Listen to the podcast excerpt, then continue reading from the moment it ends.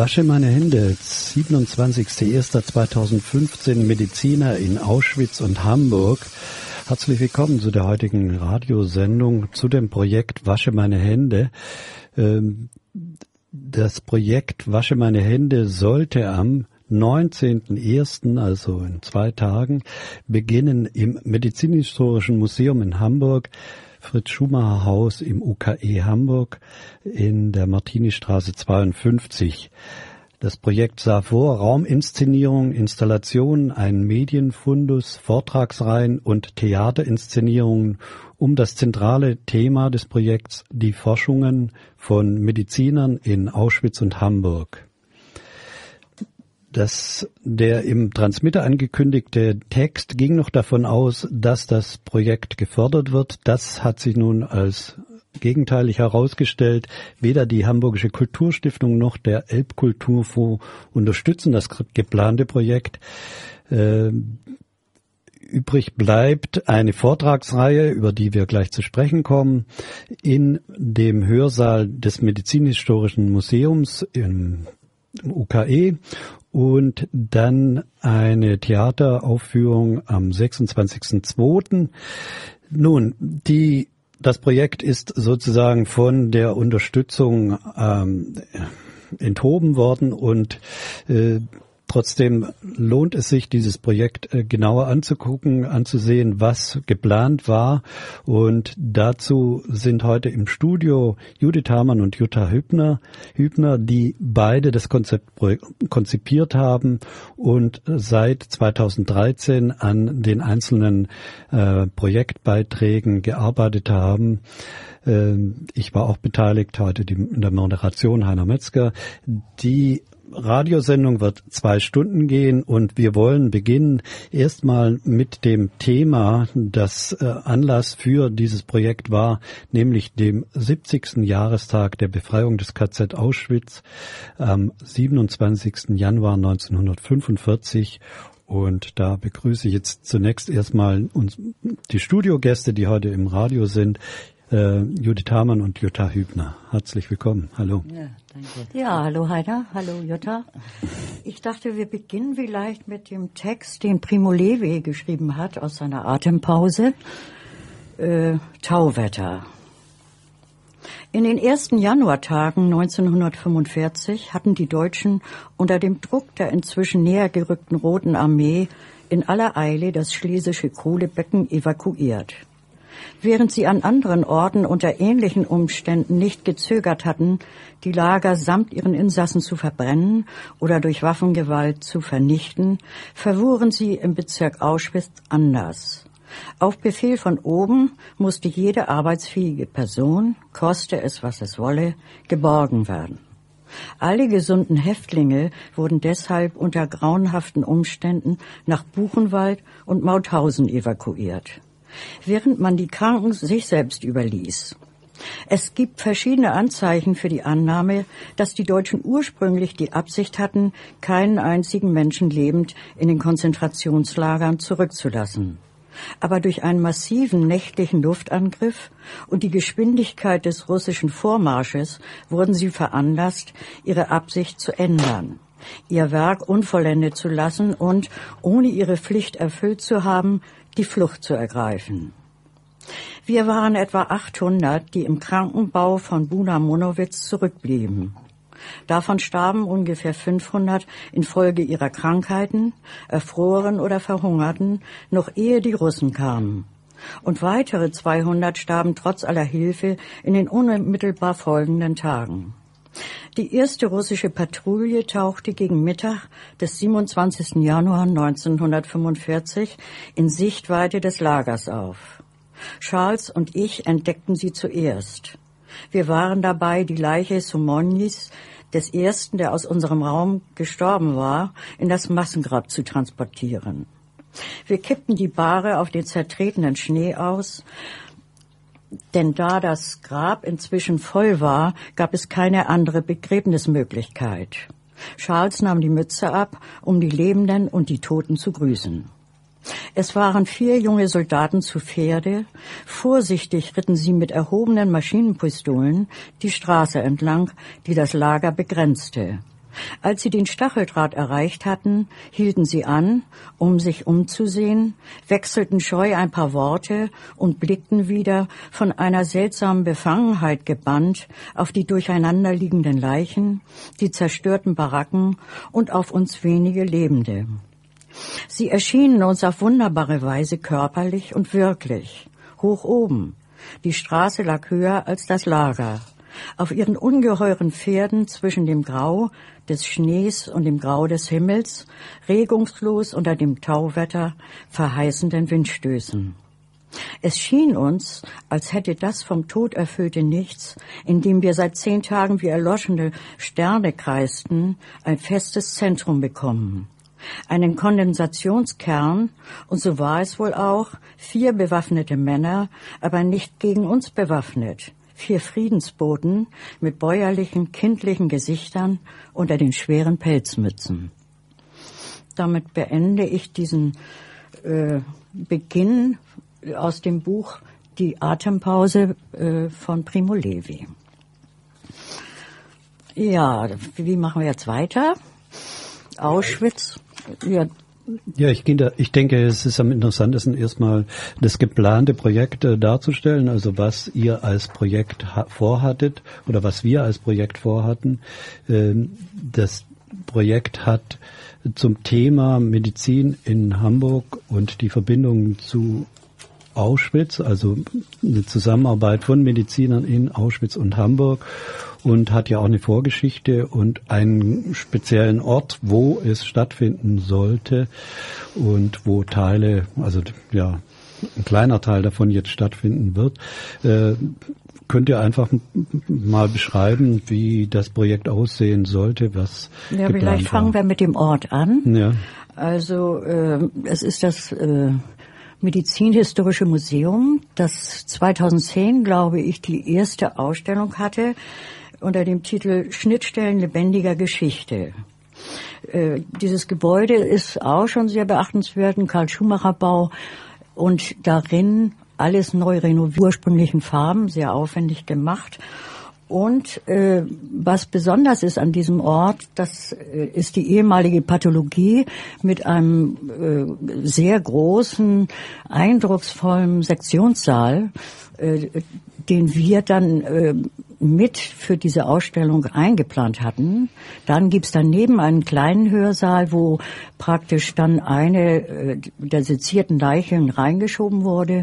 Äh, und äh, dann gibt's da so ein kleines Gestell, wo die Ärzte und alle Beteiligten eigentlich sich aufhalten konnten, so halb stehend und man dann darüber debattierte. Also das ist also der kleine Hörsaal. Daneben befindet sich noch ein Waschraum und den hatten wir vorgesehen für uns als Medienort, wo Bücher, Filme, äh, alles das, was wir an Recherchen so zusammengetragen haben, also als Forschungsort auch nochmal mit einbezogen hatten. Das war, das ist also erstmal zu diesem Ort.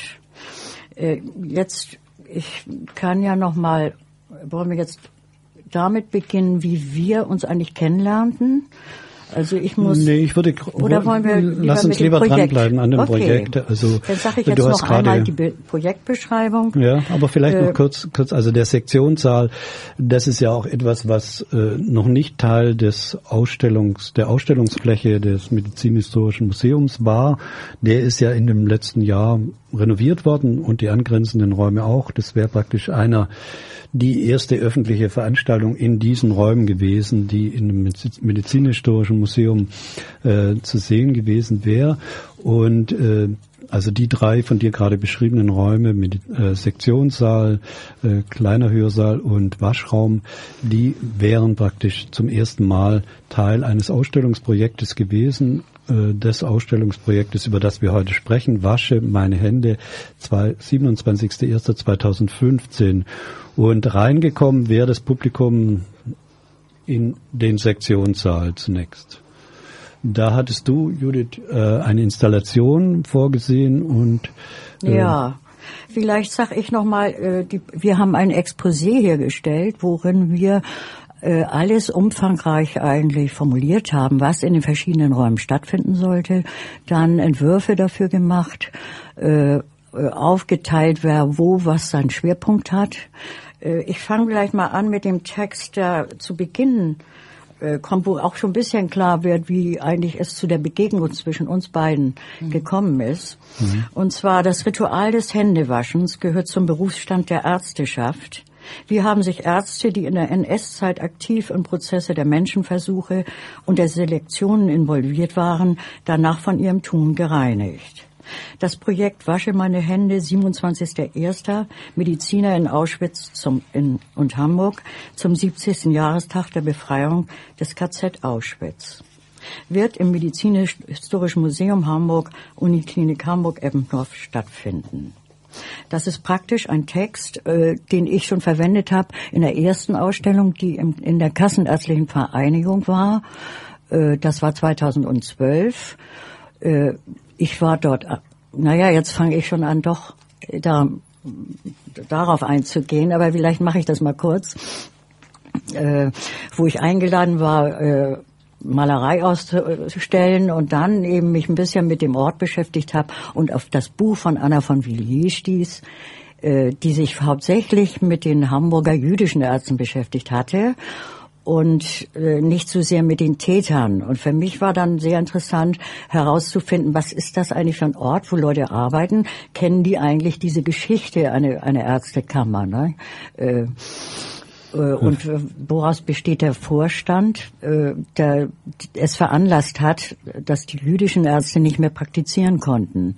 Und das wurde, habe ich dann thematisiert und also nicht die Malerei ausgestellt in den schönen Räumen. Und somit kam es praktisch zu diesem Titel. Zu dem Titel Wasche Zu dem meine Titel Hände. Wasche meine Hände. Ne? Mhm. Ja, aber vielleicht komme ich da später drauf. Vielleicht fangen wir äh, doch eher mit der Ausstellung, mit dem Ausstellungsort jetzt an. Gut, wir gehen nochmal zurück. Wir gehen jetzt in den Sektionssaal. Der Sektionssaal sollte installiert werden, verändert werden. Äh, durch was?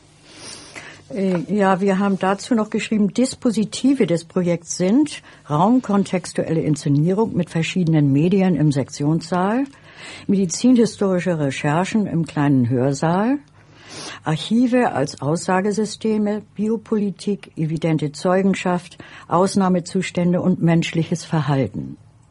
Referentenvorträge befragen wichtige Themen des Projekts, ebenso die Filmvorführungen und Diskussionen. Die Theaterinszenierung Krankenzimmer Nummer 8 bearbeitet das Thema der Fragwürdigkeit einer Institutionalisierung von Heilung. Also diese verschiedenen äh, Begebenheiten sollten eigentlich stattfinden vom 19. Äh, Januar bis äh, in den März, bis in den März hinein.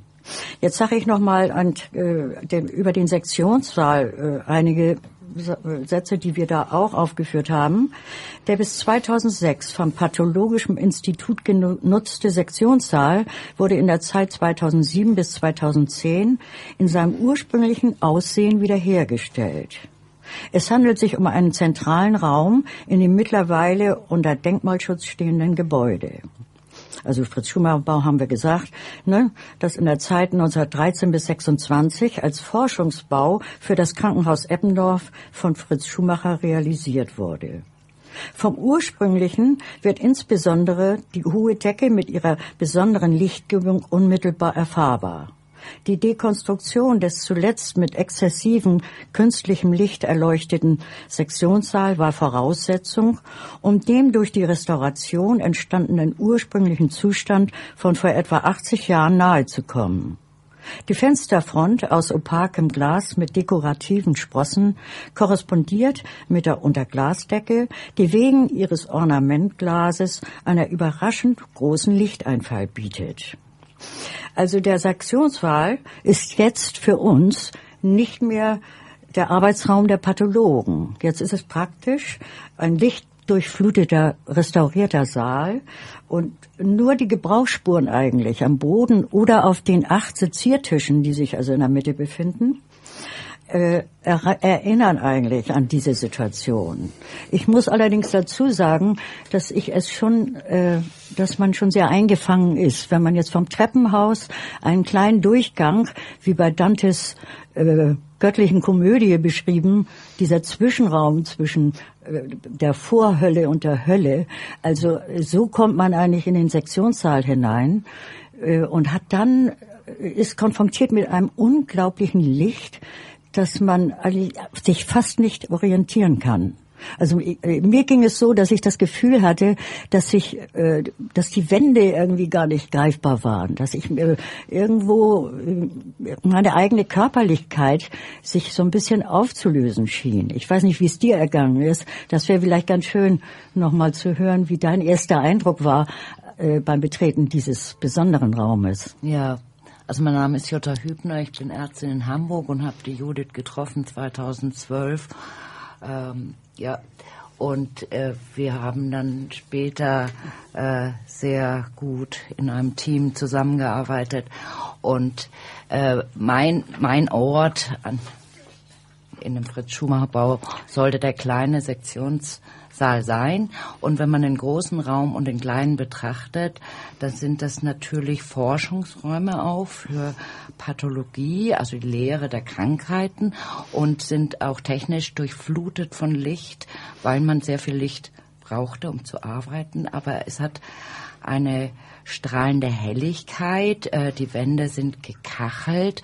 Da ist auch eine eine klinische Sauberkeit natürlich in diesen Räumen. Es sind sehr viele Waschgelegenheiten, die ein Pathologe natürlich braucht, nach der Arbeit sich die Hände waschen zu können. Aber all diese sinnlichen Eindrücke äh, haben Eingang gefunden in die Umsetzung unserer, unseres Themas zur Befreiung von Auschwitz. Ähm, ja, das sinnlich umzusetzen in speziell in diese Räumlichkeiten. Bei mhm. Judith, das wirst du gleich erzählen, wie das für dich war. Für mich war das im kleinen Sektionssaal so, ähm, dass ich ja das Thema Forschung hatte und auch dieses Thema Forschung äh, als Technik und äh, Analyse technisch dargestellt haben wollte. Also es war alles ganz klar geordnet, es sollten Ordnungssysteme da erscheinen und äh, die Forschung oder wie auch die Kälte der Forschung, besonders im Nationalsozialismus, hätte da einen sehr guten Ort gefunden. Sehr sachlich sollte meine Umsetzung sein.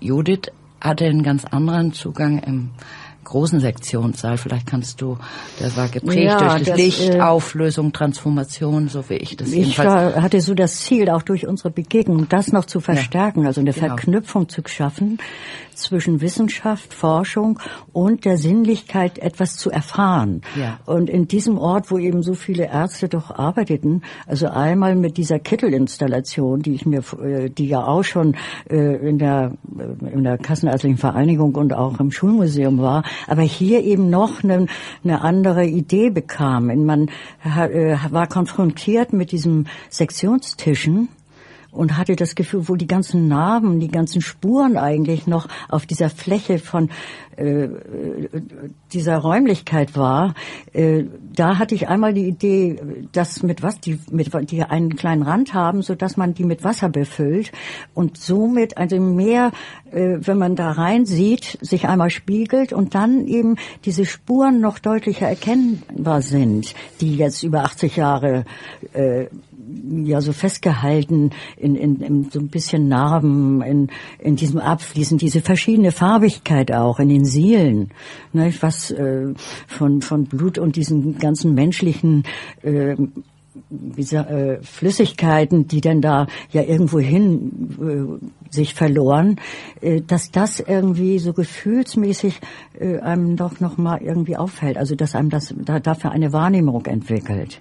Und korrespondieren sollte das eben äh, mit einmal mit dieser Installation des also einen Teil des Ortes mit Schwarzlicht zu verändern und zwar der äh, Innenseite des Raumes. Sonst ist ja rundum eigentlich ist die Fensterfront und ein, ein Glasdach, äh, wo die Helligkeit von außen immer hereinkommt und dass man durch dieses Schwarzlicht äh, eigentlich äh, den Schatten von Licht in den Raum mit hineinträgt. Also dass das immer, das Licht immer den Schatten dabei hat und wo und dieser Raum schien so schattenlos, so dachte ich, das wäre eine äh, eine eindrucksvolle Möglichkeit, dass durch diese veränderte Form, durch diese UV-Strahlen äh, eine andere Raumwirkung erzeugt wird.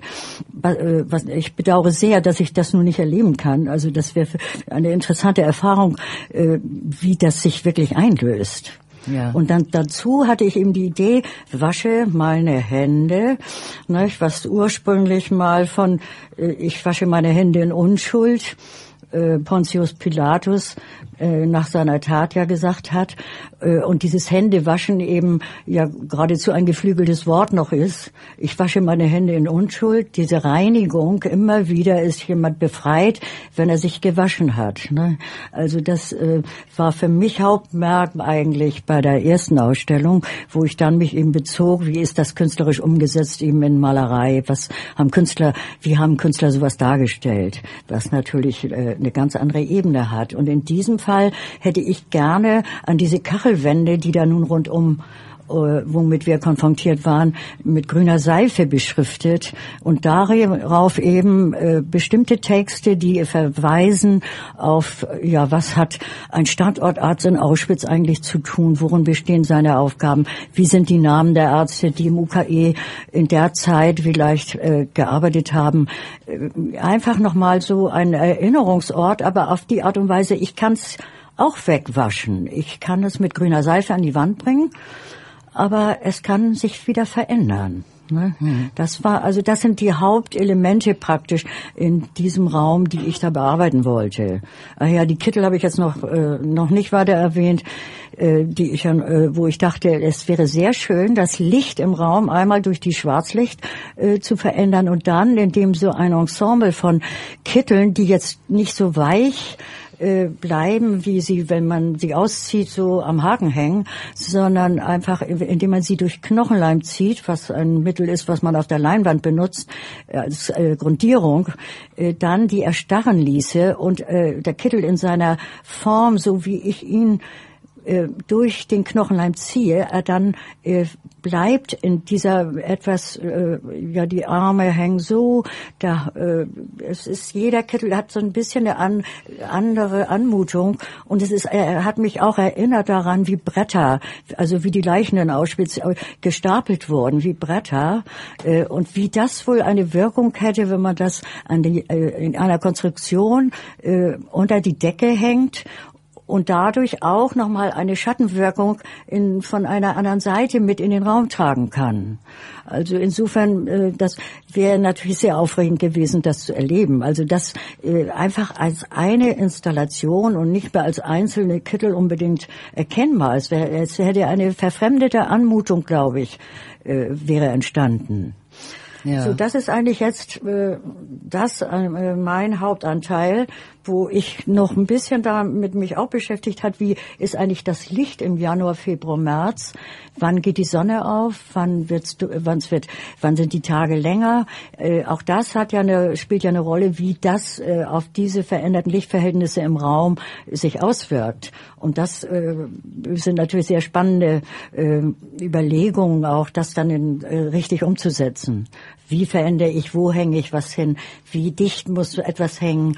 Ne, einfach solche Erfahrungen zu machen und den Raum anders zu erleben. Ja, das wäre ja, und dann sollte ja dazu kommen noch eine Klanginstallation, die ich machen Ach, wollte. Und äh, gewisse Vorbereitungen kann man gleich auch hören. Eine Klanginstallation, die mit den Klängen oder dem Geräuschen zu tun hat, die in den Abflüssen der von dir auch beschriebenen Sektiontischen aufnehmbar sind. Und ähm, es ist ja so, es sind acht Sektionstische aus Marmor mit äh, ja, wie die damals eben sind, Anfang des 20. Jahrhunderts konstruiert wurden, sehr massiv und sehr, haben auch so eine Stabilität und auch so eine Vornehmheit, kann man fast sagen, äh, auf denen da gearbeitet wurde bei den Sek Sektionen und die Abflüsse haben eine bestimmte Tiefe und äh, daraus aus Klängen, die in diesen Abflüssen gemacht wurden, ähm, sollten sieben Lautsprecher bespielt werden, die dann in verschiedenen Orten in dem Sektionssaal aufgestellt sind. Zum Teil mit äh, erweitert mit Texten oder mit äh, andeutungsweise Texten äh, unterbrochen. Und da können wir jetzt gleich mal eine Aufnahme hören. Eine Aufnahme hatte ich schon gemacht am 24. Oktober letzten Jahres von diesen Abflüssen. Ich nenne es The Permeable Ear, äh, also praktisch das durchlässige Ohr. Äh, es nimmt zum einen die Geräusche aus dem Sektionssaal selber auf und hat eben durch seine, durch die Konstruktion dieses Abflusses eine ganz bestimmte Modulation dieser Geräusche aufzuweisen, die wir jetzt gleich hören werden.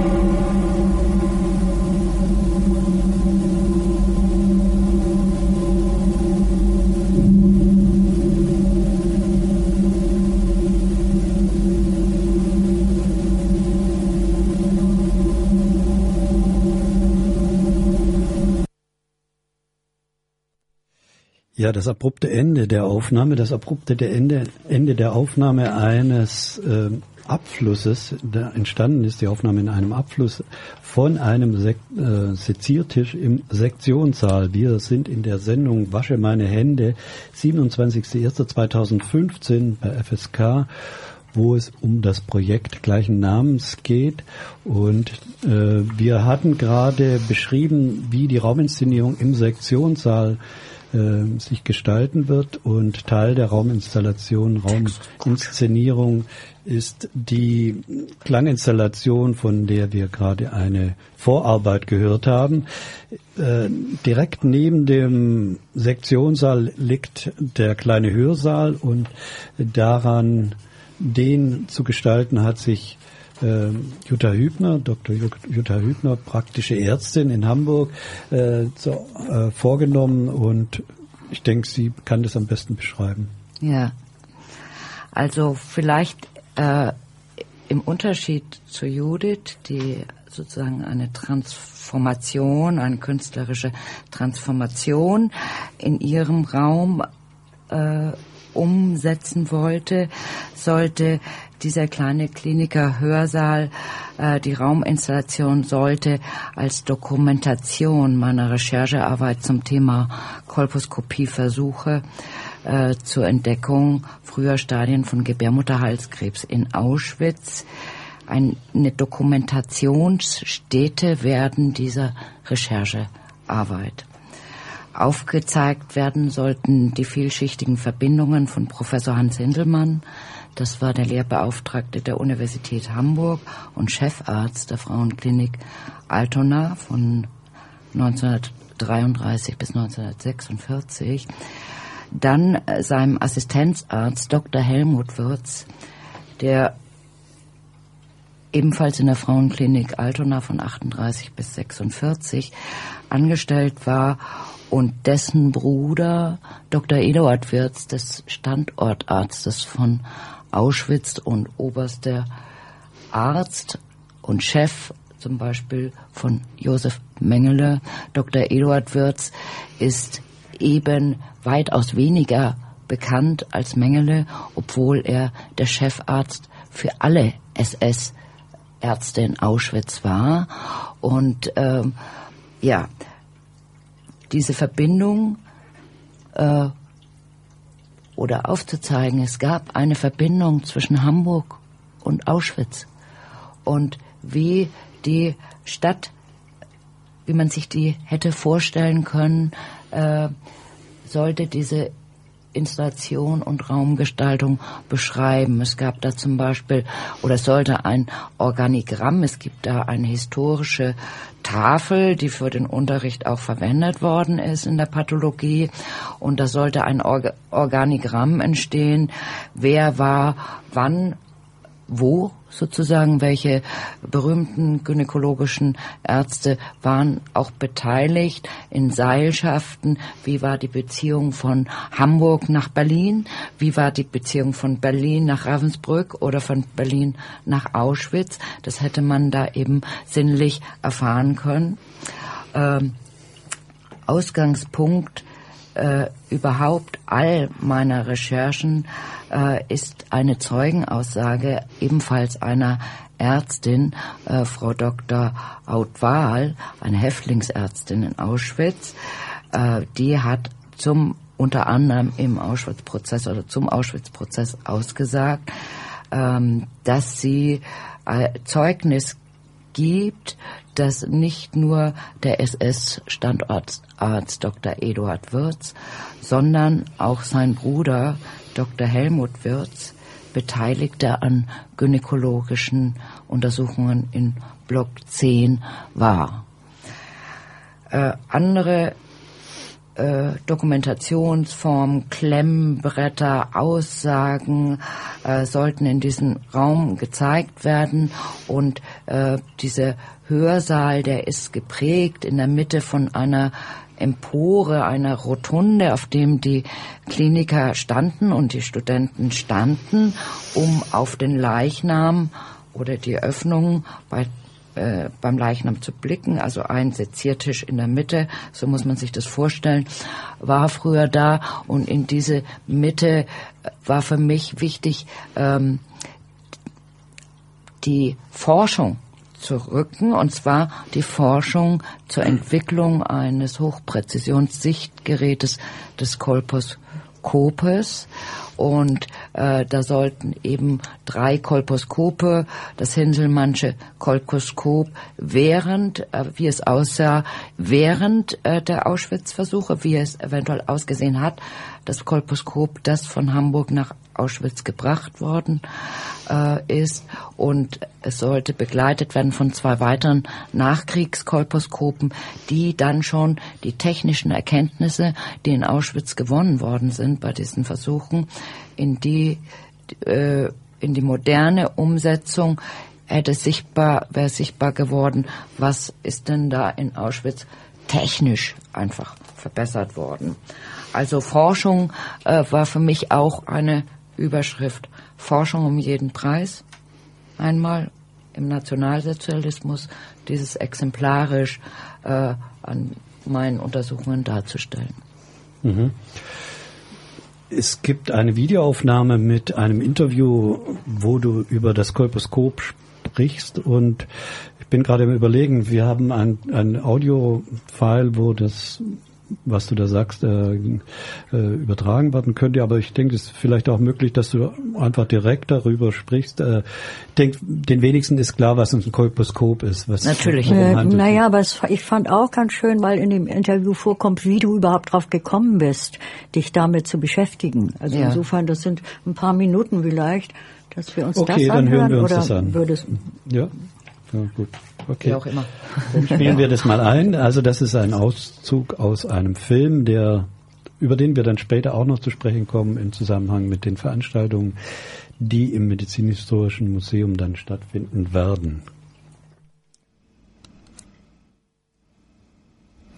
Splitter einer Recherche oder geliebtes und gelobtes Kolposkop. Kolposkopie Auschwitz die Rolle der Frauenklinik Altona. Diesen Artikel hast du 2012 im April im Hamburger Ärzteblatt veröffentlicht. Äh, was hat dich bewogen, also gerade dieses Thema anzugehen, über die Kolposkopie und Hinselmann zu forschen, was dann ja zur Folge hatte, sich auch mit den Wirtsbrüdern zu beschäftigen?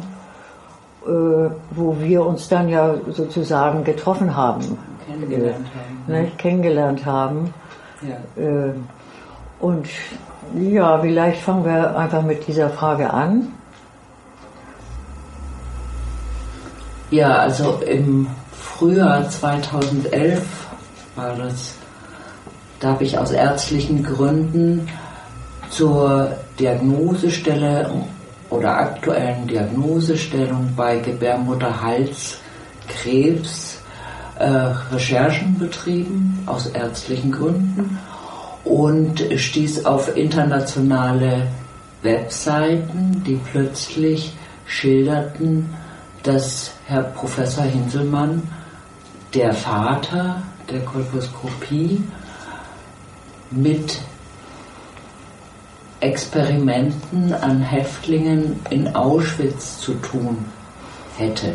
Also Sozialforscherinnen haben darüber berichtet, Historiker, aber eben nicht auf nationalen Webseiten, sondern das war ein internationaler Austausch. Und ich wunderte mich, da ich selbst in Altona mein praktisches Jahr hatte und war auch tief erschrocken, weil bis dahin, auch in meiner Geschichte, Hinselmann eine sehr wichtige Figur äh, war bei der Diagnostik, Frühdiagnostik von Gebärmutterhalskrebs. Er war also hoch geehrt und nirgendwo tauchte auf deutschen Webseiten etwas auf. Und das hat mich tief berührt und erschüttert und deshalb habe ich angefangen, diesen Inf Informationen sozusagen nachzuspüren und zu gucken, was ist da passiert gibt es Quellen, gibt es Anhaltspunkte, dass das tatsächlich so war.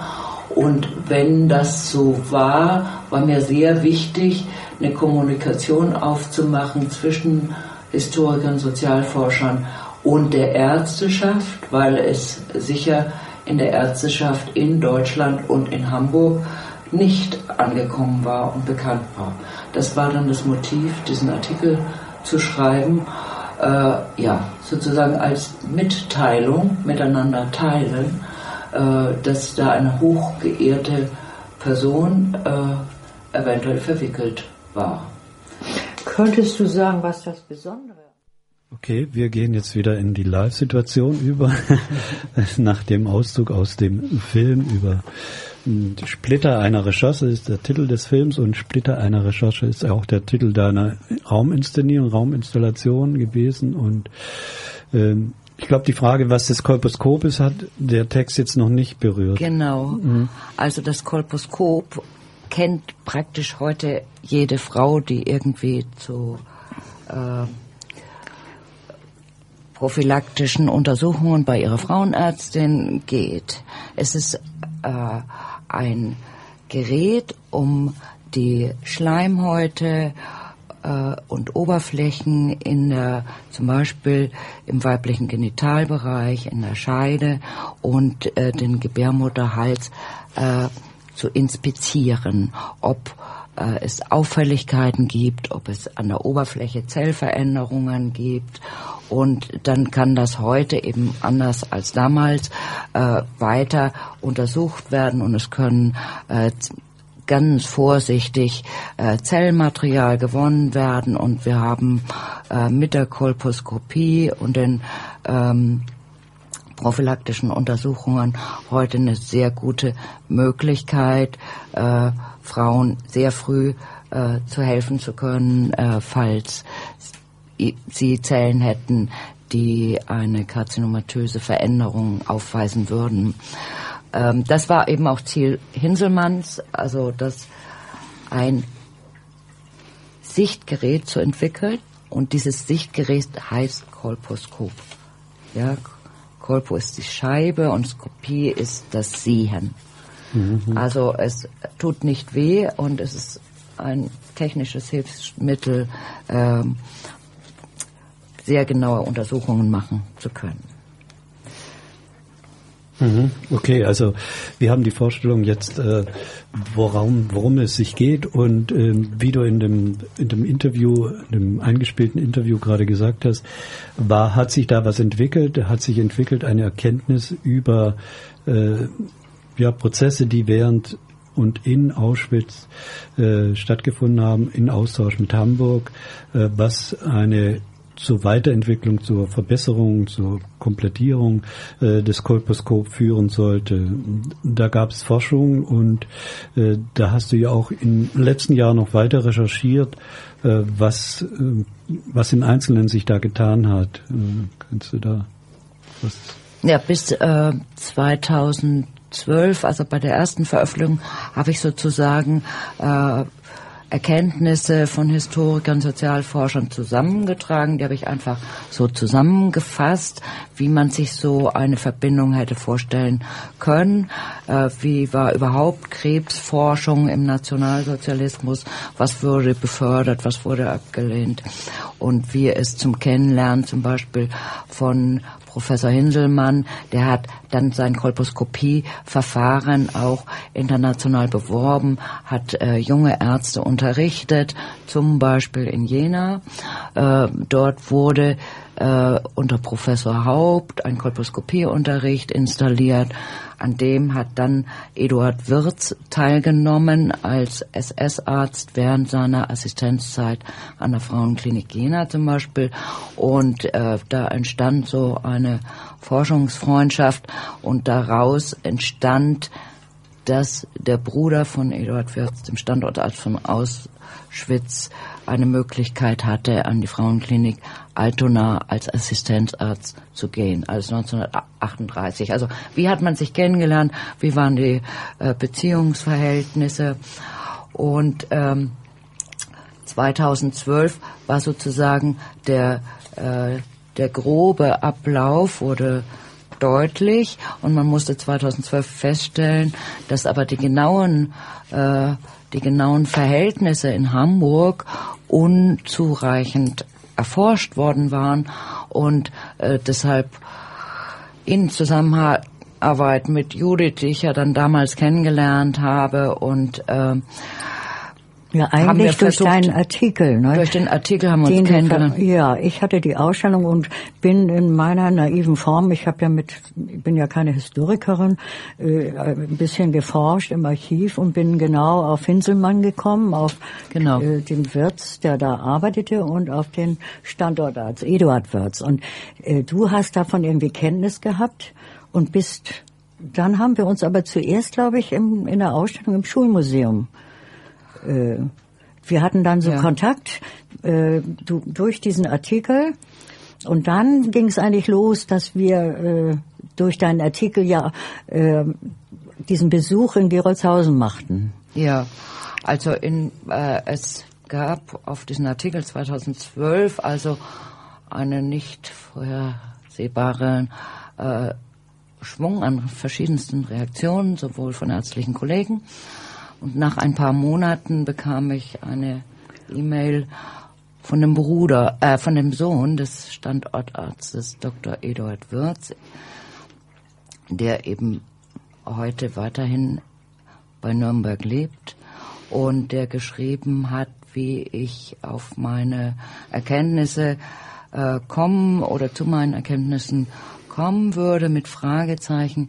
Zeitzeugen hätten nur Gutes über seinen Vater zu berichten. Und das äh, kommunizierte ich auch mit Judith äh, und habe mit versucht mit Herrn Peter Wirz also einen Kontakt immer wieder aufzubauen und zu sagen, ja, da gibt es die Veröffentlichung Frauen von Block 10, da könnte er das nachlesen, um sich selbst weiter ähm, bilden zu können. Und äh, und dieser Kontakt, ja, der hat sich ein bisschen intensiviert und Judith hat dann 2013 im Schulmuseum Hamburg eine weitere Ausstellung Wasche meine Hände. Das wird vielleicht auch jetzt an dieser Sendung deutlich, wie lange sich Judith Hamann schon mit diesem Thema beschäftigt. Und das ist jetzt nicht, wäre nicht die erste Ausstellung Wasche meine Hände, sondern das wäre jetzt die dritte oder vierte. Ausstellung, ja, wasche meine Hände. Also in diesem Prozess zu forschen, das umzusetzen, eben auch als unter künstlerischen Aspekten. Ich bin ja auch, ich bin Ärztin, ich bin weder äh, Historikerin noch Künstlerin und insbesondere in dieser Zusammenarbeit über die verschiedenen Fachbereiche hinweg denke ich, das war für mich auch ganz fruchtbar, diesen Prozess äh, mit Judith zusammen zu durchlaufen und um eine wei weitere Möglichkeiten zu finden, Dinge im Heute äh, wieder weiter zu erforschen, aufzuarbeiten. Und in diesem Zusammenhang sind wir dann beide im Herbst 2013 äh, nach Würzburg oder in der Nähe von Würzburg gefahren und da entstand äh, ein Film unter anderem mit einem Interview äh, von Peter Wirz, dem Sohn des Standortarztes mhm. von Auschwitz. Es ist eine kleine Fassung dessen. Ne?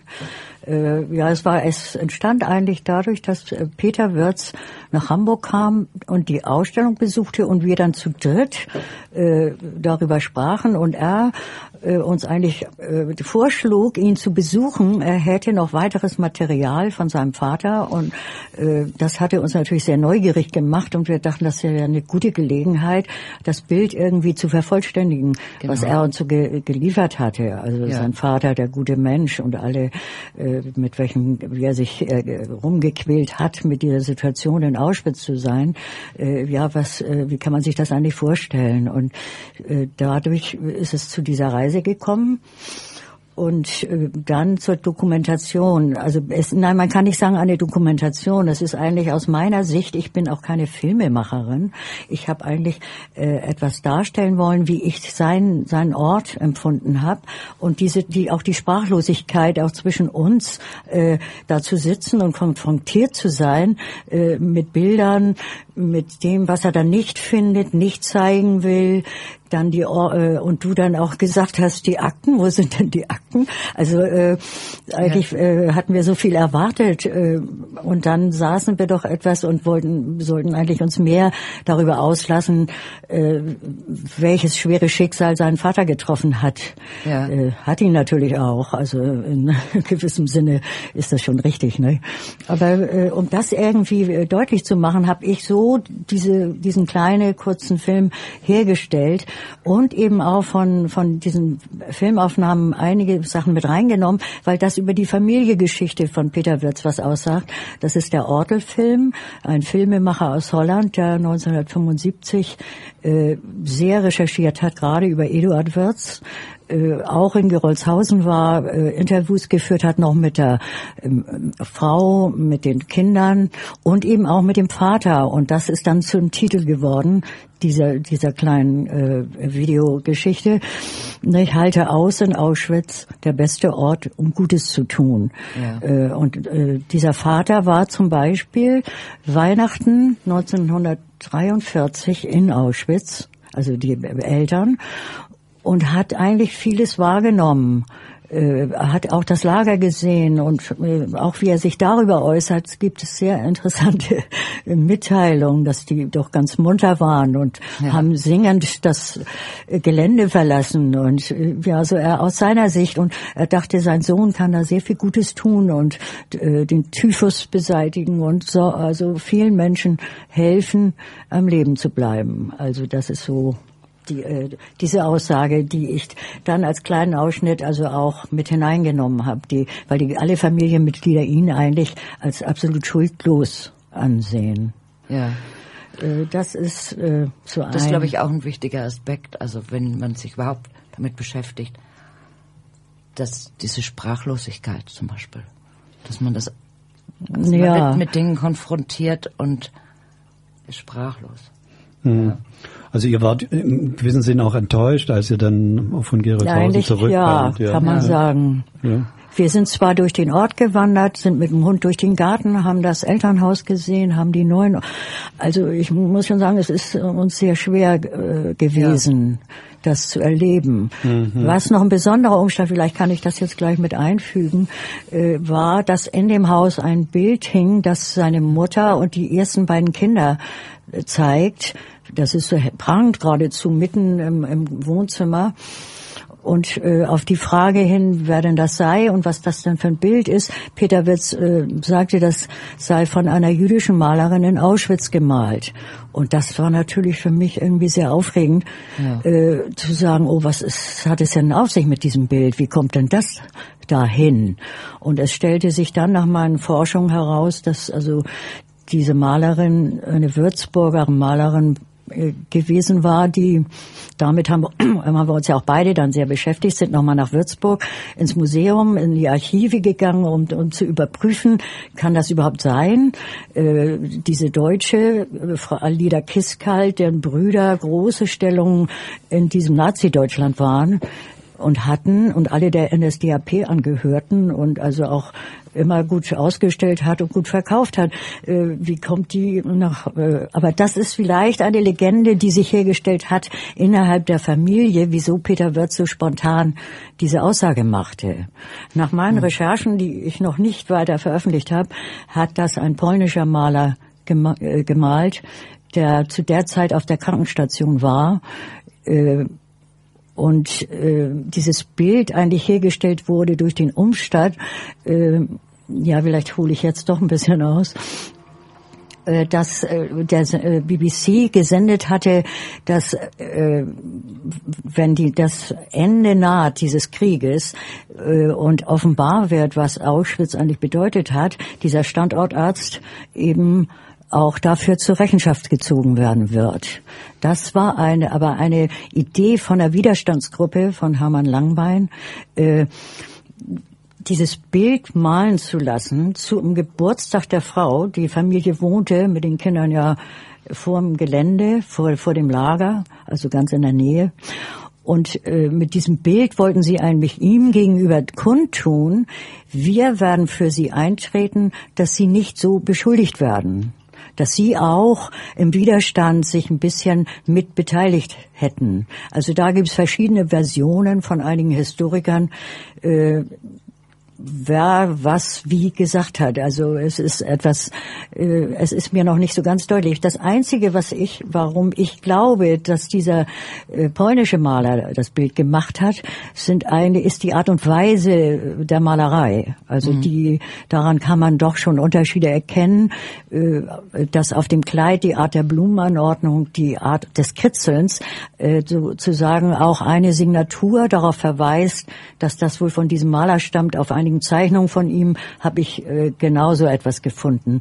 Also äh, das kann werde ich aber noch mal ein bisschen weiter dann auch veröffentlichen. Äh, das ist, um ganz sicher zu sein mit diesen Zusammenhängen. Mhm. Gut, das ist aber schon ein äh, für den Medienraum eigentlich bestimmt. Ja, das war, das sollte im Medienraum dann stattfinden. Ja. Also vielleicht nochmal was mir jetzt so auffällt, für den Zuhörer sind das ja sehr viele Informationen, aber das sind ähm, das ja, sind dann wirklich äh,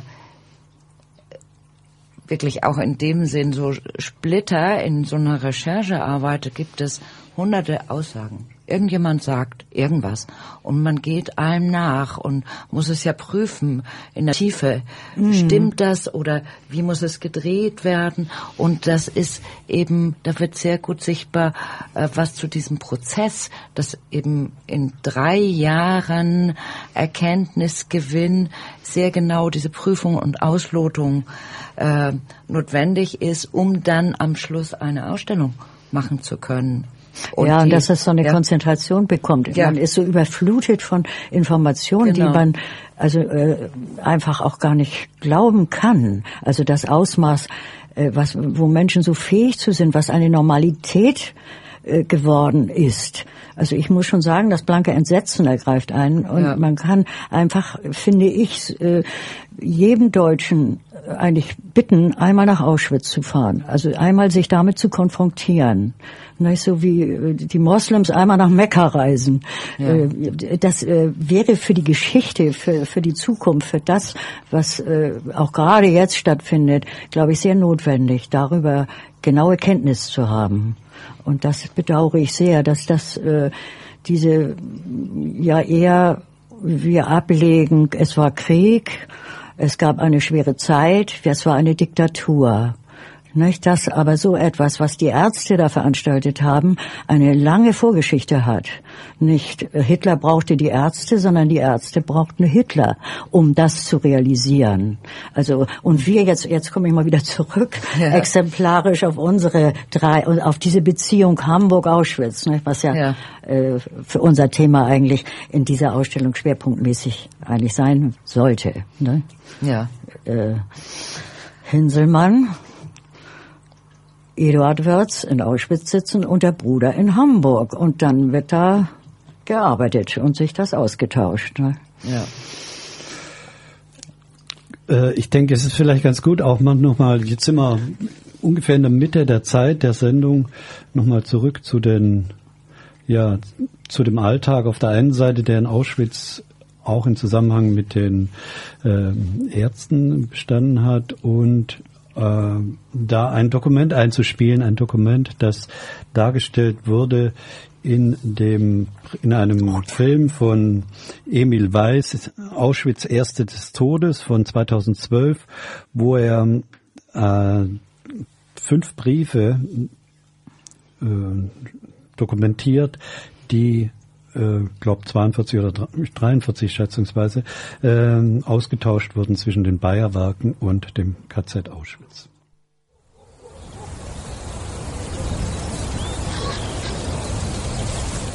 Nach der Befreiung des KZ Auschwitz durch die russischen Truppen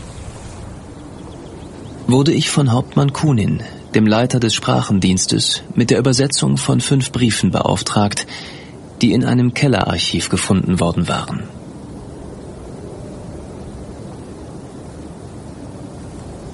Die fünf Briefe stammten von den Bayerwerken. Sie waren von April und Mai 1943. Erster Brief. Bezüglich des Vorhabens von Experimenten mit einem neuen Schlafmittel würden wir es begrüßen, wenn Sie uns eine Anzahl von Frauen zur Verfügung stellen würden. Wie sind die Konditionen? Sämtliche Transportformalitäten werden von uns übernommen. Zweiter Brief. Wir erhielten Ihre Antwort. Jedoch erscheint uns der Preis von 200 Reichsmark pro Frau zu hoch. Wir schlagen vor, nicht mehr als 170 Mark pro Kopf zu zahlen. Wir brauchen ungefähr 150 Frauen. Dritter Brief. Wir bestätigen Ihr Einverständnis. Bereiten Sie für uns 150 Frauen im bestmöglichen Gesundheitszustand vor. Und sobald Sie uns mitteilen, dass Sie soweit sind, werden wir diese übernehmen. Vierter Brief. Erhielten den Auftrag für 150 Frauen.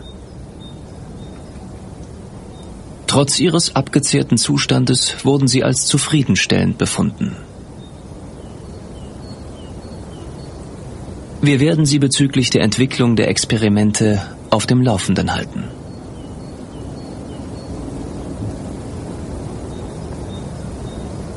Fünfter Brief. Die Versuche wurden gemacht. Alle Personen starben. Wir werden uns bezüglich einer neuen Sendung bald mit Ihnen in Verbindung setzen.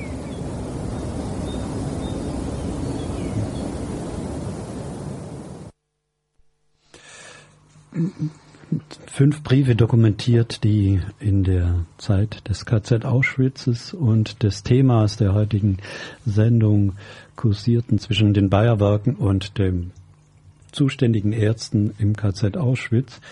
Ähm, was mir vorher schon durch den Kopf ging, auch als Frage jetzt formuliert, ähm, ihr seid ja sozusagen nicht äh, von Berufswegen zu diesen, zu diesen Arbeiten, zu dieser, zu diesen Recherchen gekommen.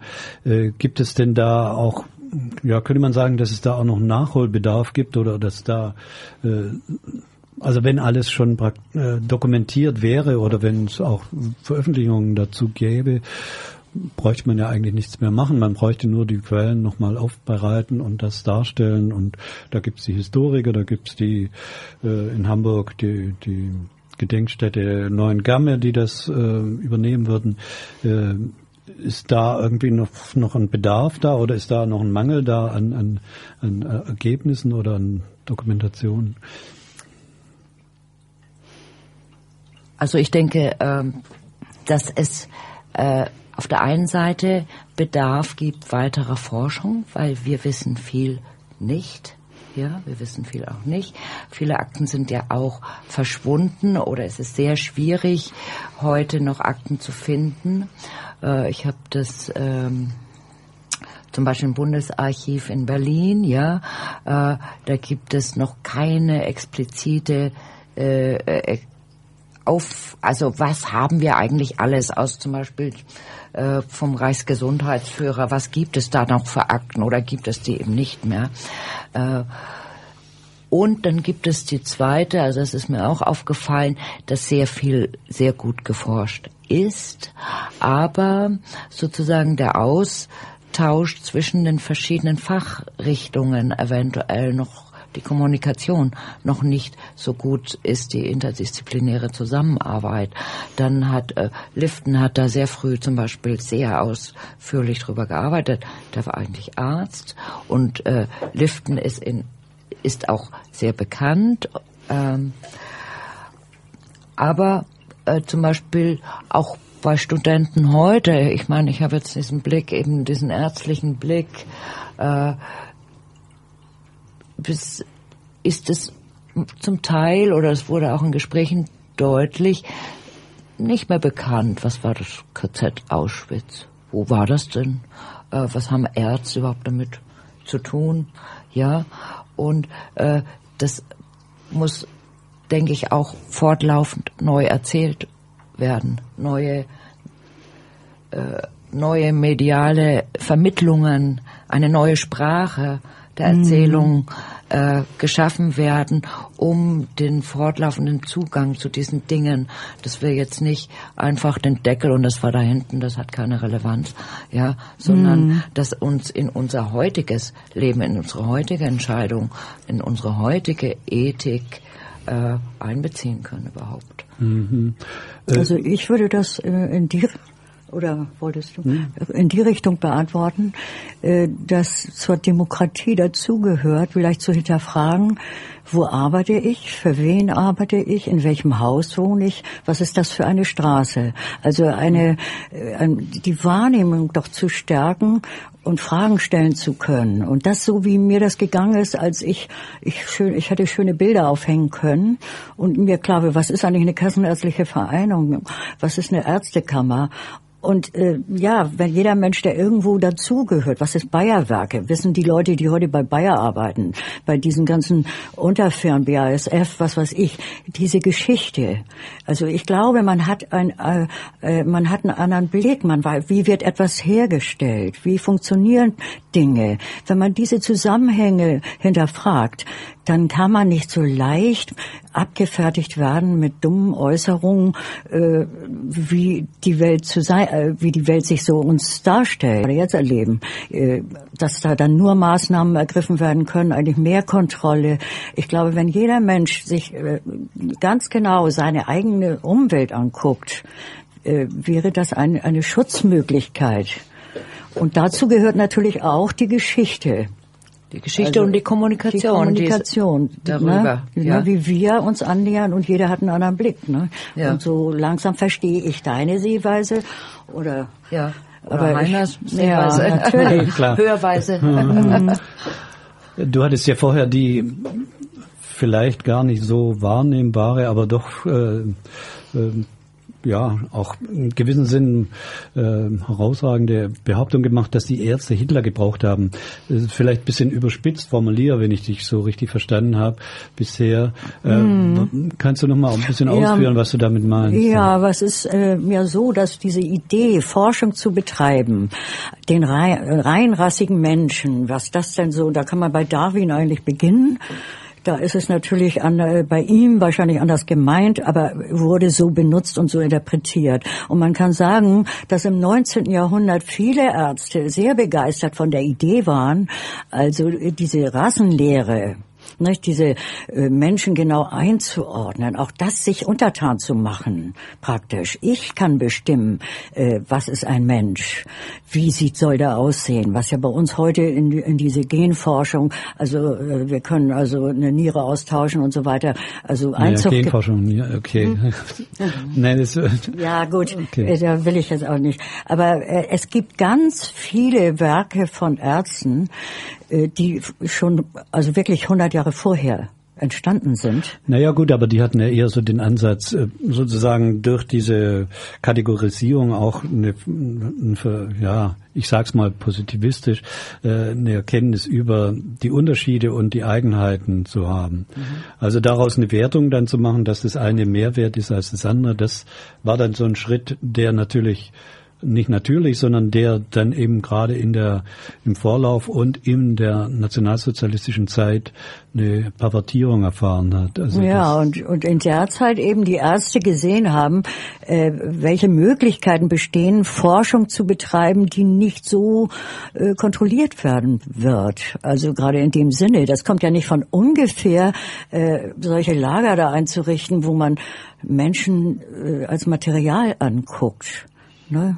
Naja, also die, die, die KZs waren ja, gut, die waren als einmal als Vernichtungslager, dann als Arbeitslager und dann hat sich eben, ich denke, das ist, kann man natürlich, gut, das kann man auch subsumieren unter so einer kapitalistischen absoluten Verwertungslogik ja, äh, zu sagen, gut, mhm. da sind ja die Menschen da und dann gibt's die Möglichkeit und Menschenversuche äh, wurden in abgeschwächter Form ja vorher und werden jetzt ja auch gemacht im gewissen Sinn.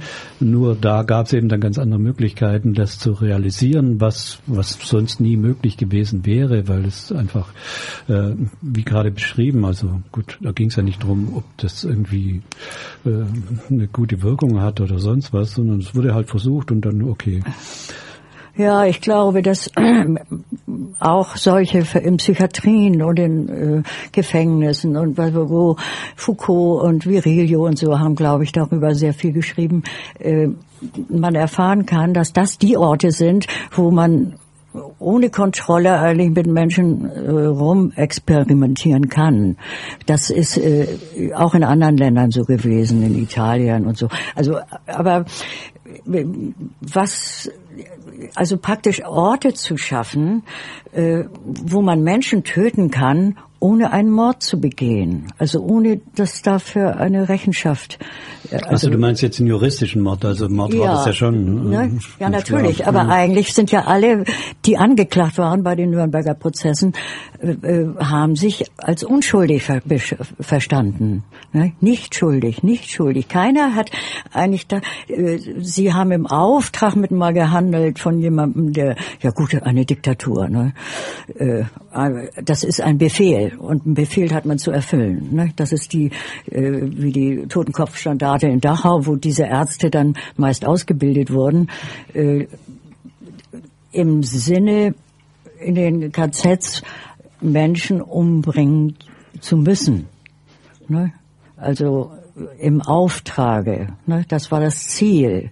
Und das hat, also wenn man die Prozesse ansieht, was Fischer äh, ausgesagt hat. Also nochmal zu, zu, zur Erdeutlichung. Fischer war ein Arzt, der also Fischer war ein praktizierender Arzt in Auschwitz, sehr befreundet mit Eduard Wörz und die, diese Unterhaltung, die die beiden, da gibt's eben so ein paar Äußerungen auch in den Prozessen, äh, dass das äh, man sich dem unterwerfen musste, der Forderung, ein also die reine Rasse zu achten und alles dafür zu tun. Und dadurch ist es rechtens alles Minderwertige, wozu eben Juden und Sinti und Romas und was weiß ich für Leute äh, gehörten. Und dadurch waren das für sie eigentlich keine Menschen in, mit den Gesichtern, wie, wie sie selber hatten, mit Nase, Augen, Mund. Äh, das ist, äh, das ist sehr merkwürdig, auf diese Tatsache zu kommen, dass, dass das ausgeblendet werden kann. Also von, von einer Elite von äh, gebildeten Menschen, die ja äh, sich nun auch mit Kunst und allen Dingen äh, sehr beschäftigt haben. Es ist, äh, das ist das Erstaunliche, dass das, aber ich denke mal, das ist der Drang, also wie im Faust von Goethen, die Welt zu beherrschen. Da ist die Grenze, ich baue einen Deich. Ich kann einen neuen Menschen erfinden. Ne? Nicht im Sinne wie beim Golem von Gustav Meiring, sondern äh, ich kann sagen, wie der auszusehen hat, was er zu tun hat und die benutze ich. Also Macht haben, dieses mhm. Macht haben, äh, das ist, glaube ich. Ja, nun ist es ja gut, dieses Macht haben, vielleicht, okay, ich denke, bevor wir in so eine Psychologie kommen, ja, jetzt kommen wir auch ein bisschen so, so, weit, ne? so eine, die Psychologie ist ja meistens auch ein Resultat von Möglichkeiten, die sich auftun und äh, es ist natürlich schon auch ein Fakt, dass der, der, der Fakt, der relativ selten bekannt ist, dass die Organisiertheit der Ärzte in der NSDAP äh, die höchste war. Also es gab keine Berufsgruppe, die so hoch, äh, so zahlreich vertreten war wie die Ärzte in der NSDAP. Da ja. hat wohl einiges mhm. stattgefunden. Also das war zum einen irgendwie Karrierechancen, Hoffnung auf bessere Karrieren, äh, die dann gleich irgendwie auch ihre Entsprechung bekamen in dem Berufsverbot die für jüdische Ärzte. Da waren dann schon ich weiß nicht wie viel, aber sag mal ein Viertel der Ärzte sozusagen nicht mehr als Konkurrenten im Geschäft äh, und das hat dann irgendwie eben auch gleichzeitig äh, dazu geführt, dass dann so ganz spezielle äh, Forschungsprojekte eine Förderung bekamen, die in der normalen Gesellschaft wahrscheinlich gar nicht in Erwägung gezogen wurden oder die zumindest aufwendig gewesen wären oder riskant oder ich weiß es nicht. Es ist ja. jetzt vielleicht auch spekulativ darüber zu sprechen.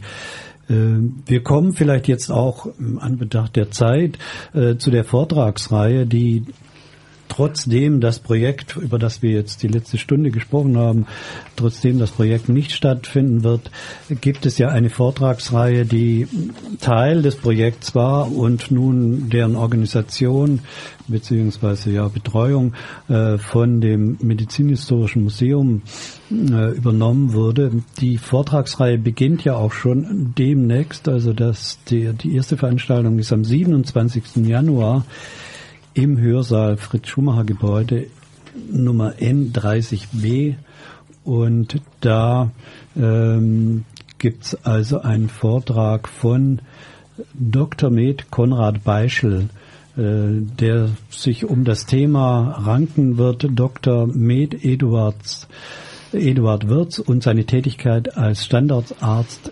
SS-Standortarzt im KZ Auschwitz mit Filmausschnitten aus dem Film Halte aus Auschwitz ist der beste Ort Gutes zu tun über den Standortarzt, ähm, von dem wir auch vorher schon gesprochen haben. Äh, ich wollte gerne zu Konrad Beischel. Konrad Beischel ist ein ärztlicher Kollege, der ist niedergelassen als Allgemeinmediziner in Landshut, äh, hat 2004 seine Dissertation geschrieben in Regensburg zum Thema, also eine medizinhistorische Arbeit zum Thema Dr. Eduard Wirz. Äh, diese Dissertation, und das ist auch nicht üblich, wurde 2005 als Buch veröffentlicht in dem Verlag Königshausen von äh, in Würzburg. Und Konrad Beischel hat sich sehr, äh, sehr genaust aus, äh, auseinandergesetzt mit der Tätigkeit von Eduard Wirth, seiner Stellung, wie es dazu kam äh, und äh, mit auch die Haltung vielleicht in der Familie versucht auszuloten. Er hat viele Interviews mit Familienmitgliedern geführt, um Erkenntnisse für seine Dissertation zu gewinnen. Und er ist, glaube ich, der sozusagen äh, der aktuellste und detailsreichste äh, Forschung zu den Wirtsbrüdern also speziell zu Eduard Wirz gemacht hat. Und deshalb sehr, sehr wichtig. Danke für die Arbeit an mhm. Kollegen. Mhm. Ja. Also das ist die erste Veranstaltung am 27. Januar. Da dann um 18.30 Uhr. Ich betone es deshalb, weil die nächste Veranstaltung, die dann 14 Tage später sein wird, am 10. Februar 2015 im Medizinhistorischen Museum äh, um 18 Uhr beginnt. Da wird dann Werner Renz ähm, auf äh, zugegen sein. Werner Renz ist äh, ja, einer, der die Leitung des Fritz Bauer Ja, das, äh, damit wir, den wir auch besucht haben in Frankfurt. Mhm. Wir waren also im Fritz Bauer Institut, also und haben auch gleichzeitig dann die Wollheim Ausstellung angeguckt, weil das Fritz Bauer Institut ist untergebracht in dem ehemaligen IG Farbenhaus, was natürlich auch sehr interessant ist. Und darüber gab es eine, äh, ja, eine sehr wichtige Ausstellung. Und Werner Renz hat, wie gesagt, leitet das Archiv des Fritz-Bauer-Instituts, hält viele Vorträge. Am 26. Januar zum Beispiel in Erfurt. Und zwar ist da der Titel Bauers Vorstellung zu Sinn und Zweck von NS-Prozessen am Beispiel der Frankfurter Auschwitz-Prozesse kann mit Hilfe der Strafjustiz politische Aufklärung geleistet werden. Das geht so ein bisschen in das, was wir uns ja auch überlegen. Äh, welche Bedeutung hat das? Und darüber hat er auch ein Buch geschrieben, viele Rezensionen über äh, über diesen ganzen Themenkomplex. Also sehr interessant man kann, ich möchte auch nur noch mal, ach, es gibt auch den Film, falls jemand da noch mal die Möglichkeit hat, äh, das zu sehen. Im Labyrinth des Schweigens, der auch unter Mithilfe des Fritz-Bauer-Instituts und Herrn Renz entstand, äh, der sehr sehenswert ist, denke ich, weil er so die Normalisierungsgesellschaft zeigt. Äh, und so ein bisschen entstehen lässt, wie kommt es eigentlich dann zu einem Strafbestand und zu, dem, zu, zu diesem Prozess. Zu Fritz Bauer möchte ich gerne noch kurz was sagen, weil mir das aussieht. Der hat einen Vortrag 1964 äh, unter dem Titel Die Wurzeln faschistischen und nationalsozialistischen Handelns geschrieben also vorgetragen. Und da heißt es, ohne Frage nach den Wurzeln des Bösen gibt es kein Heil und keine Heilung. Nichts gehört der Vergangenheit an, alles ist noch Gegenwart und kann wieder Zukunft werden. Also 64. Hm. Und ich denke mal, dass, äh, also ich kenne diesen Vortrag nicht, aber würde ihn gerne noch mal im Genauen mir noch mal so ansehen. Aber äh, ja, das wäre zu Werner Renz, der uns dann besuchen wird, worauf ich mich sehr freue, dass ja. er dazu gesagt hat. Mhm. Also er wird auch Tonbandmitschnitte des ersten Frankfurter Auschwitz-Prozesses ja, mitbringen und sprechen über Frankfurt, äh, also über NS-Verbrechen und Justiz, israelische Justiz, deutsche Strafverfolgung und alte Kameradschaften, die alten Kameradschaften, die ja, dann dafür gesorgt haben, dass die Ärzte dann ja Gut, wir hatten vorher von dem Fischer gesprochen, der war in der DDR praktizierender Arzt. Hinselmann war lange Zeit in Hamburg, war er praktizierend? Ja, ja, also Hinselmann hat eben, wurde zwar ver, äh, angeklagt und verurteilt wegen Zwangssterilisation und war dann ab 49 wieder frei und äh, war hochgeehrt, hochgeehrter Arzt, hat weiter äh, die Kolposkopie und die Diagnostik mit Kolposkopie entwickelt und ist dann 1959 äh, in Hamburg gestorben. Mhm. Gut. Mhm. Bevor wir weitermachen, vielleicht eine Musikeinspielung. Jetzt hören wir gleich ein Adagio aus, aus äh, der Klaviersonate, ich glaube Nummer 5 ist es, äh, von Gideon Klein. Gideon Klein war ein Musiker, der 1943 in, ins KZ Theresienstadt, äh, also der schon vorher ins KZ Theresienstadt deportiert wurde und dort weiter komponiert hat. Hm, dieses Adagio ist dort von ihm auch komponiert worden und im Oktober 1944 Kurz nach Beendigung eines Streichtrios wurde er in das KZ Auschwitz und von dort in das Außenlager Fürstengrube deportiert, wo er in den Kohlegruben kurz vor der Befreiung äh, gestorben ist.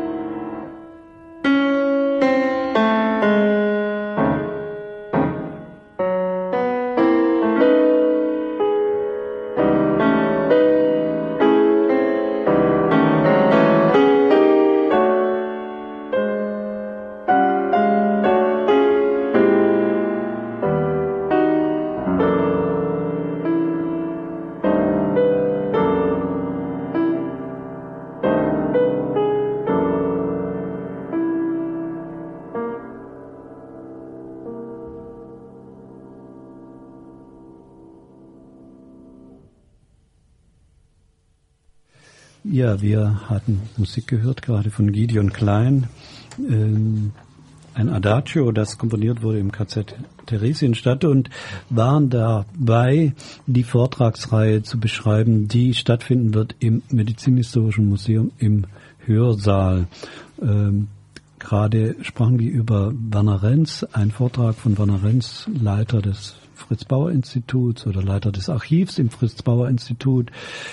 Und es geht dann 14 Tage später weiter, wieder um 18 Uhr mit Professor Dr. Walter H. Pehle. Professor Dr. Äh, Pehle hat äh, sich sehr stark im Fischer Verlag dafür eingesetzt, dass äh, die Veröffentlichung von Ernst Klee zustande kam, hat sie lektoriert und äh, er wird sprechen über den Film Ärzte ohne Gewissen, Menschenversuche im Dritten Reich, eine Dokumentation von Ernst Klee von, aus dem Jahr 1996. Ja, vielleicht kann ich noch ein paar Worte zu Herrn Professor Pehle sagen, äh, der die Schwarze Reihe ja, ein Buchprogramm über die Zeit des Nationalsozialismus äh, ins Leben gerufen hat. Äh, Bücher müssen miteinander sprechen. Also äh, eins entstand eigentlich aus dem anderen äh, von diesem Themenkomplex und er ist derjenige praktisch, also Raul Hilberg nur zu nennen, der so wichtige Bücher geschrieben hat. Äh, über diese dreibändigen äh, Werk über die Vernichtung der europäischen Juden, dann Götz Ali, Frank Bajor, Harald Welzer und eben hat er auch äh, Ernst Klee begleitet bei all seinen Büchern und eine ganz wichtige Arbeit geleistet. Und äh, Ernst Klee ist ja leider äh, vor einem Jahr gestorben. Äh, gerade in der Zeit, als ich, nee, das war gerade davor, als ich die Ausstellung im Schulmuseum hatte und ich hatte dann versucht, bei Herrn Professor Pehle äh, einen Film zu bekommen, um den vielleicht mit zeigen zu können, Mediziner im Dritten Reich, weil sie ist ja sehr eindrücklich. Also man, äh, das ist äh, gerade als Klee hat ja über die Rolle der Medizin in der NS-Zeit das bedeut die bedeutenden Untersuchungen gemacht.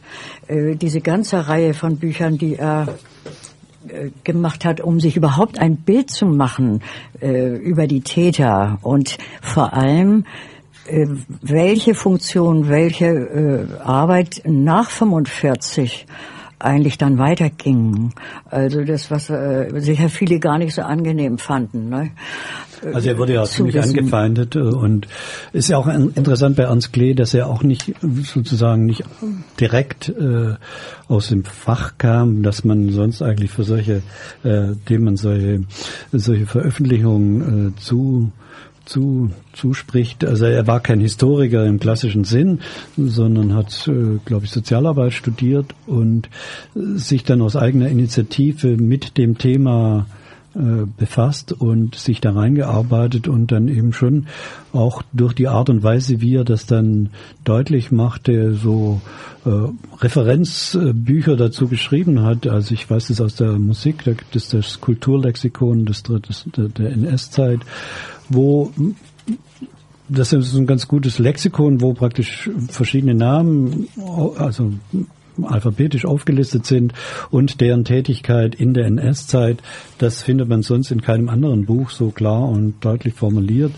Und äh, ja, es ist auch interessant, äh, die damals zur Veröffentlichung der Bücher erschienenen Kommentare in den Zeitungen zu lesen, wo eben dann auch immer die, der Verweis auf seine nicht äh, sozusagen wissenschaftliche Kompetenz äh, dazu diente, seine Ergebnisse zu relativieren und die auch in Frage zu stellen.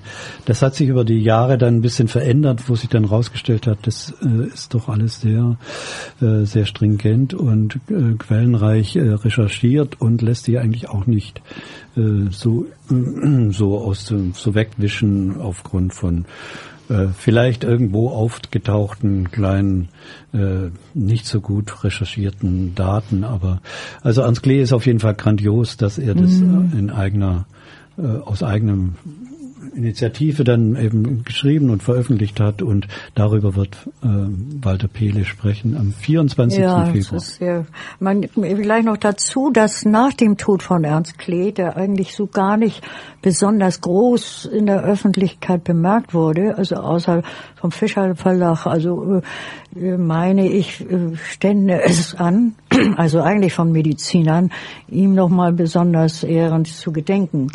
Äh, es, das sein letztes Buch, äh, Personenlexikon, Auschwitz, Täter, Gehilfen, Opfer, äh, erschien nach seinem Tod. Also das wäre, was ich auch noch sehr interessant fand, dass er auch sich sehr mit, mit, mit Künstlern beschäftigt hat, die eingesetzt waren in Konzentrationslagern.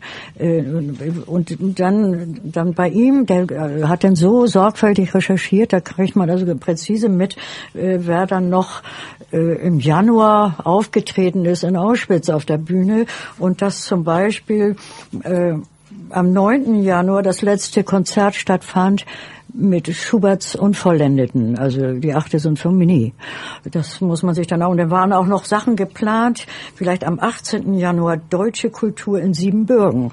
Äh, also sich nur mit diesen ganzen, wie viele Künstler eigentlich da waren und danach eigentlich äh, gute Posten, gut äh, gelitten waren in diesem Land ohne praktisch zu hinterfragen, was sie eigentlich vorher gemacht haben, also äh, sich, sich dazu nicht geäußert haben.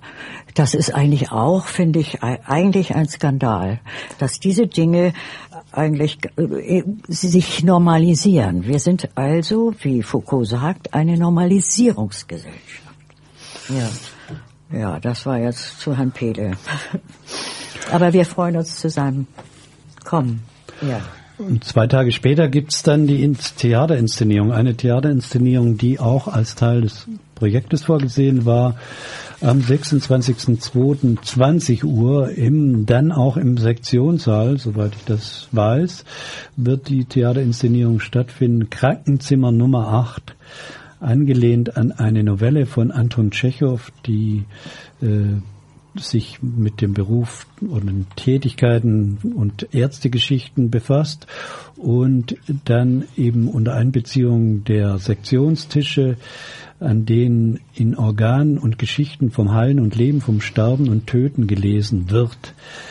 Und es werden Ausschnitte zu hören sein von den Schriftstellerärzten Anton Tschechow aus seinem, seinem Text Krankenzimmer Nummer 6 von Michael Bulgakov, Ärztegeschichten und Das hündische Herz von Louis Ferdinand Celine, Reise ans Ende der Nacht, Georg Büchner, Wojcek, sowie weitere kleine Sequenzen aus Drehbüchern, zum Beispiel der Schwarzwaldklinik und dem Moloch von Alexander Sokurov, sowie von Boys from Brazil, einem Film über, ich glaube, Mengele seine, seine, seine Flucht in, nach Lateinamerika und äh, seine Beziehungsaufnahme, die dort stattgefunden hat, zu befreundeten und ihn unterstützenden Gruppen. Äh, inszeniert wird das von Joanna Hamann und Ausstattung macht der Thiele, Licht Björn Salzer und die Schauspielerin wird Franziska Junge sein und ein Musiker, nämlich Bo Wiggett, wird Cello und Musikeinspielungen ähm, präsentieren dann bei dieser Theaterinszenierung am 26. Februar 2015 und ich mache gleich weiter mit einer weiteren Musikeinspielung, diesmal von Viktor Ullmann. Viktor Ullmann hat so ein ähnliches Schicksal gehabt wie der zuvor ähm, angespielte Gideon Klein. Er wurde auch ins KZ Theresienstadt deportiert. Ähm, da bekam er sogar den Job eines Direktors für Freizeitgestaltung. Äh, äh, Theresienstadt wurde, wird von manchen auch jetzt noch in den Texten als Ghetto benannt. Es war aber ein KZ und äh, der Grund für die Benennung äh, liegt auch darin, dass es sozusagen das Vorzeige, Vorzeige-KZ der Nazis war. Es kam dann auch dazu, dass ähm, die internationale Rote Kreuz eingeladen wurde nach Theresienstadt und äh, gucken sollte, wie schön es und wie gut es doch die Inhaftierten da haben. Und es gibt dann auf der anderen Seite andere Berichte von Musikern, zum Beispiel Jazzmusikern, denen gesagt wurde, du, wenn du da aber nicht irgendwie mit flottem Schwung die Klarinette spielst, dann äh, weißt du, wo du dann landest. Äh, bei Viktor Ullmann ist es ziemlich deutlich geworden, nachdem er als Direktor für Freizeitgestaltung auch ziemlich viel zu tun hatte, eben gerade mit dieser nach außen hin äh, sympathischen Darstellung der, äh, des Lageralltags im KZ Theresienstadt, wurde er Ende, Mitte Oktober 1944 nach Auschwitz deportiert und kurz nach seiner Ankunft durch Vergasung ermordet. Und wir hören jetzt von ihm ein äh, Teil aus seiner Pianosonate, ein Andante Pianosonate Nummer 5.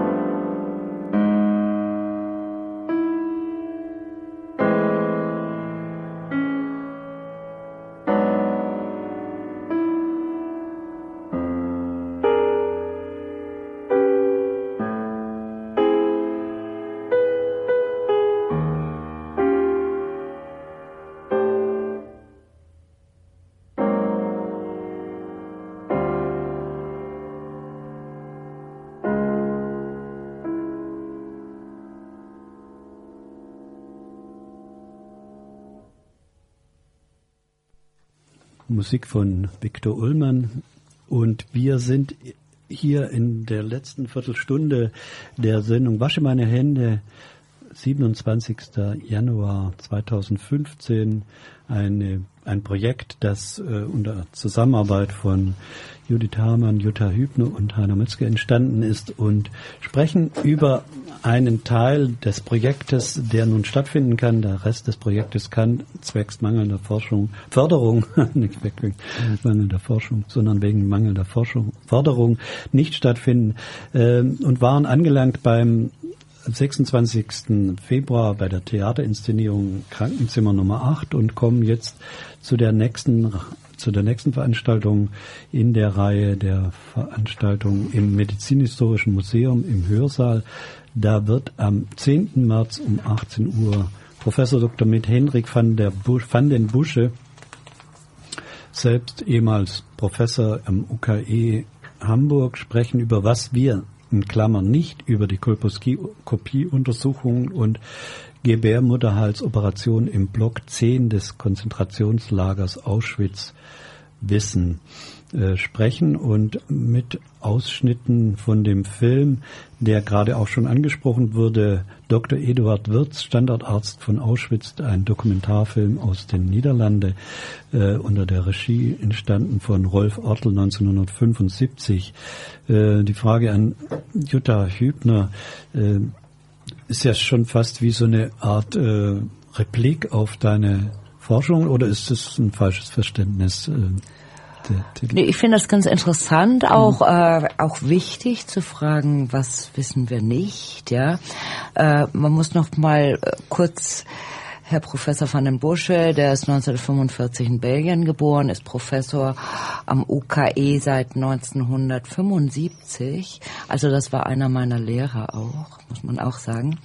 Und ähm, Seit 1993 bis 2011 war er Direktor des Instituts für Allgemeinmedizin des UKE und er hat sich auch schon in den 80er Jahren also mit Hochschulpolitik und Hochschulmedizin im Nationalsozialismus beschäftigt. 89 zum Beispiel zum 100-jährigen Jubiläum des, äh, der Universitätsklinik Eppendorf. Und diese Schrift hat er sozusagen in einer Neuauflage jetzt 2014 zum 125-jährigen Jubiläum herausgebracht äh, die Hamburger Universitätsmedizin im Nationalsozialismus.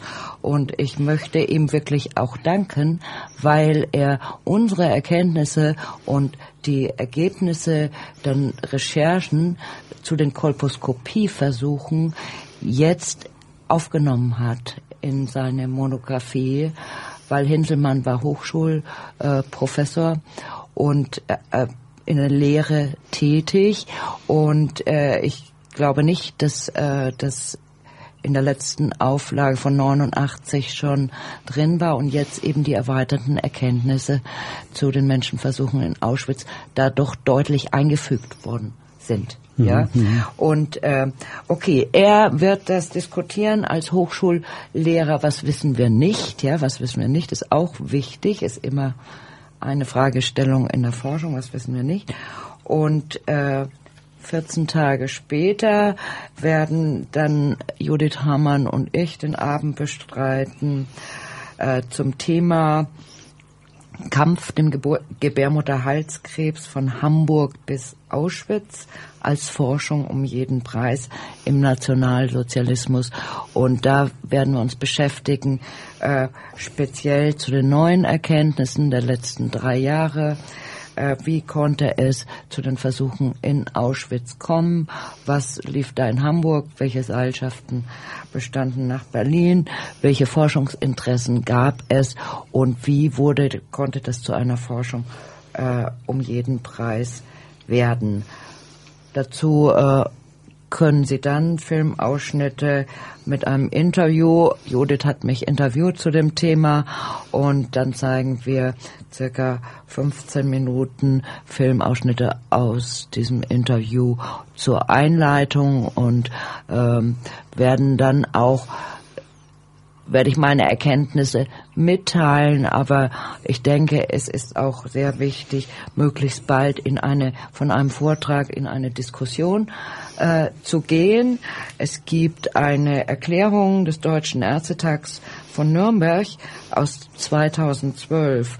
Äh, da steht, diese Menschenrechtsverletzungen durch die NS-Medizin wirken bis heute nach und werfen Fragen auf, die das Selbstverständnis der Ärztinnen und Ärzte, ihr professionelles Handeln und die Medizinethik betreffen. Und das würde ich gerne auch mit allen erörtert haben. Welche Relevanz haben denn solche heutigen Erkenntnisse über damals für unser heutiges Selbstverständnis, äh, nicht nur als Ärzte, sondern überhaupt als Menschen, als Mitglieder einer Gesellschaft? Äh, ja, und wie weit betrifft das hier jeden Einzelnen? Mhm. Ja. Das ist Ziel dieses. Ja, ich denke, das ich wollte ja auch gerade darauf hinweisen, also das ist vielleicht hier in der Sendung ein bisschen kurz gekommen. Wir hatten jetzt nicht äh, angegeben, dass auch äh, über Anrufe eine Diskussion möglich gewesen wäre jetzt in der Sendung. Okay, das äh, ist dann live auch einfacher möglich und direkt äh, machbar dann bei den Veranstaltungen, wo ihr beide oder wir alle dann auch äh, da sein werden und ich gehe auch davon aus, dass es eine Dokumentation über die Veranstaltung, eine Videodokumentation dann gibt, die dann zu sehen sein wird. Einiges über das Projekt gibt es jetzt schon zu sehen auf der Webseite www.wasche-meine Hände mit AE geschrieben.de. Das ist ähm, wird sich noch weiter komplettieren. Eine Darstellung der verschiedenen Projektbeiträge, der Projektrecherchen, auch der Artikel, über die wir gesprochen haben von äh, Jutta Hübner, die erschienen sind äh, und gerade auch erschienen sind, zum Teil im Ärzteblatt. Ähm, das also soweit nochmal. Und Verweis. auf der Webseite können Sie alle Artikel und unsere Recherchen einsehen. Genau. Ja, das ist ganz wichtig. Mhm. Also die wird ja fortlaufend aktualisiert mit allen Beiträgen. Und wenn Sie heute zum Beispiel die Sendung verpassen oder äh, Details nachlesen möchten, können Sie das eben mhm. alles auf dieser Website. Naja, und das viele ich eine wunderbare Umsetzung. Die ja. eigentlich auch noch Bestand eben. unserer Ausstellung gewesen wären, was wir gar nicht angesprochen haben. Also mir zum Beispiel ist ja wichtig, die, äh, der, der Muselmann darüber etwas zu sagen. Äh, ja, vielleicht sagen wir kurz, was das eigentlich ich, bedeutet. Also Muselmann Nein, ich würde ja gerne ganz kurz hm. äh, einen Künstler zitieren, der äh, in Theresienstadt war und nicht überlebt hat. äh, Alois Buchanek, die menschliche Gestalt, die für die humanistische Kunst eine große Bedeutung hat, ist kaum mehr als solche erkennbar und hat mit der Darstellung früherer Epochen nicht mehr gemein. Wo ist das Fleisch an den Körpern? Viele Bilder konnten in der Tat als ausgezeichnete Studien über den Knochenbau dienen. Das ist es, was die Studenten brauchen. Keine Muskeln, kein Fleisch, nur schlaff an den Knochen hängende Haut. Die Schädel sind zu groß für die eingefallenen Gerippe. Man muss nur die verwelkten menschlichen Gestalten etwa mit dem herrlichen David von Michelangelo vergleichen, um zu erkennen, was der Holocaust dem aus der Renaissance stammenden Bild des Menschen angetan hat. Ich finde, das sagt etwas aus äh, über die äh, viele Kunst, die entstanden ist. Aber das wäre, äh, glaub, also darüber würde ich gerne noch ein bisschen weiter berichten. Aber das kann man ja dann vielleicht auch äh, auf der Website sehen, weil es da so genau. einige sehr interessante Beiträge gibt und gute Arbeiten, die man als Kunst des 21. Jahrhunderts sich einfach mal sich damit beschäftigen müsste. Wobei wir den Begriff des Muselmann noch nicht äh, so deutlich gemacht haben. Das ist ja jetzt keine religiöse Zuschreibung, sondern das war ein Begriff, der, glaube ich, von den, von den SS-Wachleuten oder von dem SS-Personal der KZs geprägt wurde und dann von den Häftlingen übernommen wurde, äh, über Menschen, die zum Teil nach wenigen Wochen, zum Teil nach längerem Aufenthalt in den KZs einen äh, ja, völlig ausgezehrten, unterernährten Zustand hatten, eine, in einer Apathie äh, äh, lebten, kaum ansprechbar waren und äh, gut, es gibt verschiedene Herleitungen, wie der Begriff dazu, wie es dazu bekam, sie so zu benennen. Äh, das ist praktisch ein Begriff, der in der KZ-Sprache klar bezeichnete, also das ist ein Muselmann, das ist einer, der, äh, der hat kaum mehr Zeit, äh, irgendwie den nächsten Tag zu überleben.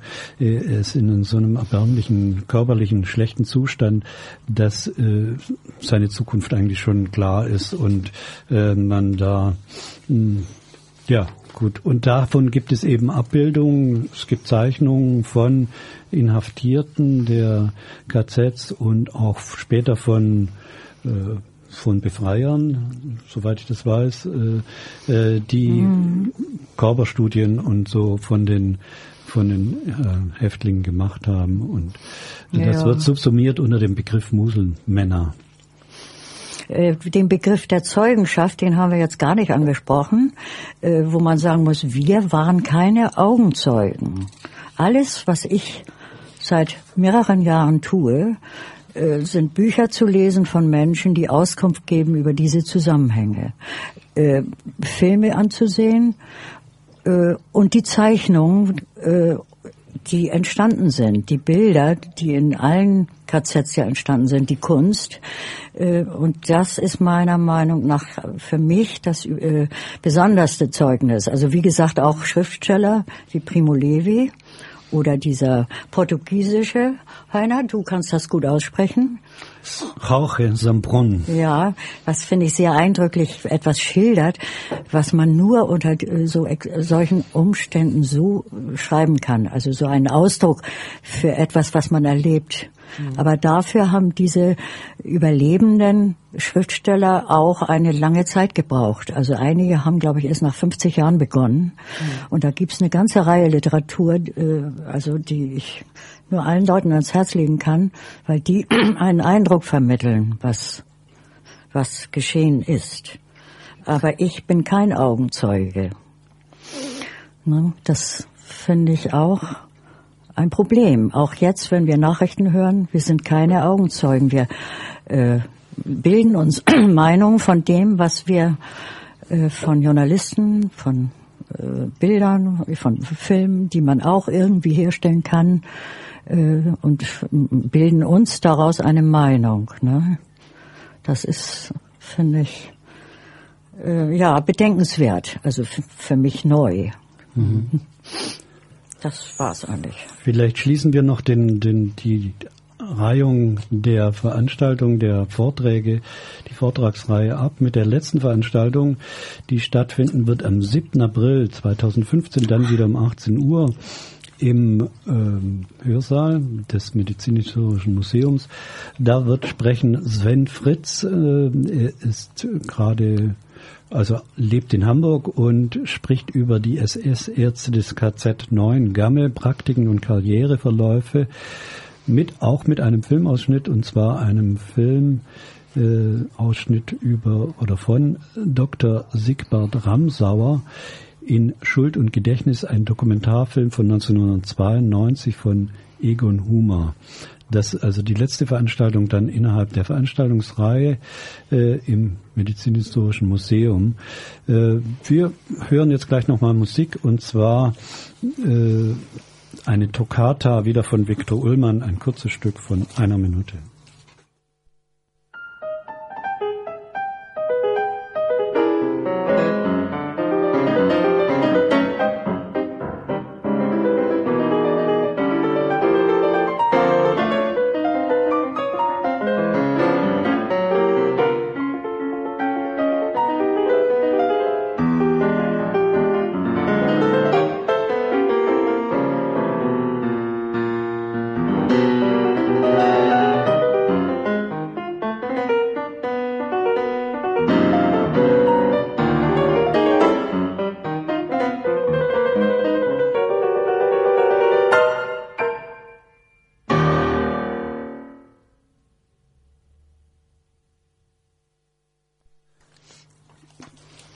Das war nochmal Viktor Ullmann, eine kurze Toccata. Und äh, ja, wir sind in den letzten drei Minuten der heutigen Sendung, der Radiosendung Wasche meine Hände. Äh, manches ist nicht angesprochen worden, äh, das heute, äh, ja, man denkt immer, zwei Stunden sind eine lange Zeit und dann stellt sich raus, die geht schneller vorbei, als man sich das vorgestellt hat. Auf jeden Fall gibt es die Möglichkeit, bei den Veranstaltungen, die wir gerade angekündigt haben, auch das Thema noch weiter zu vertiefen und auch in eine Diskussion zu kommen. Und äh, die Webseite hatte ich schon beschrieben, www.waschemeinehände mit ae geschrieben.de ist noch ein Anhaltspunkt, um weiteres zu erfahren über das Projekt Wasche meine Hände.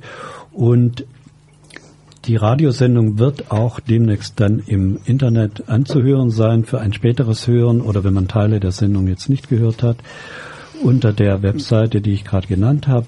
Ähm, ich hoffe, dass die Studiogäste Jutta Hamann, Judith Hamann und Jutta Hübner heute äh, zufrieden sind oder äh, das Gefühl haben, das angesprochen zu haben, was irgendwie wichtig war in der heutigen Sendung. Äh,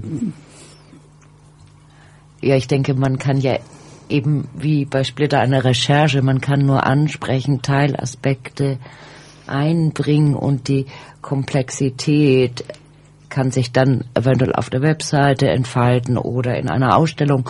Das ist leider, äh, diese Ausstellung wird es nicht geben, aber die können Sie vielleicht sich vorstellen und ich bin ganz glücklich.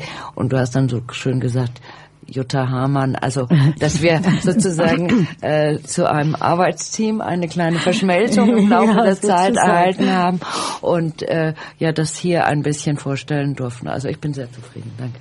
Mhm. Ja, und ich muss sagen, also ich finde schon dieses Miteinander, also auch die vielen Helfer, alles, was wir eigentlich in der Zeit ja. so zusammengetragen haben, auch schon eine interessante Erfahrung war. Also wir haben natürlich uns gewünscht, äh, zu äh, ja zu diesem Gedenktag der Befreiung von Auschwitz, also einen Beitrag liefern zu können, der verschiedene Aspekte beinhaltet wie Forschung, Sinnlichkeit, Vorträge, ins Gespräch zu kommen äh, mit Historikern, mit Ärzten, mit Künstlern, mit allem und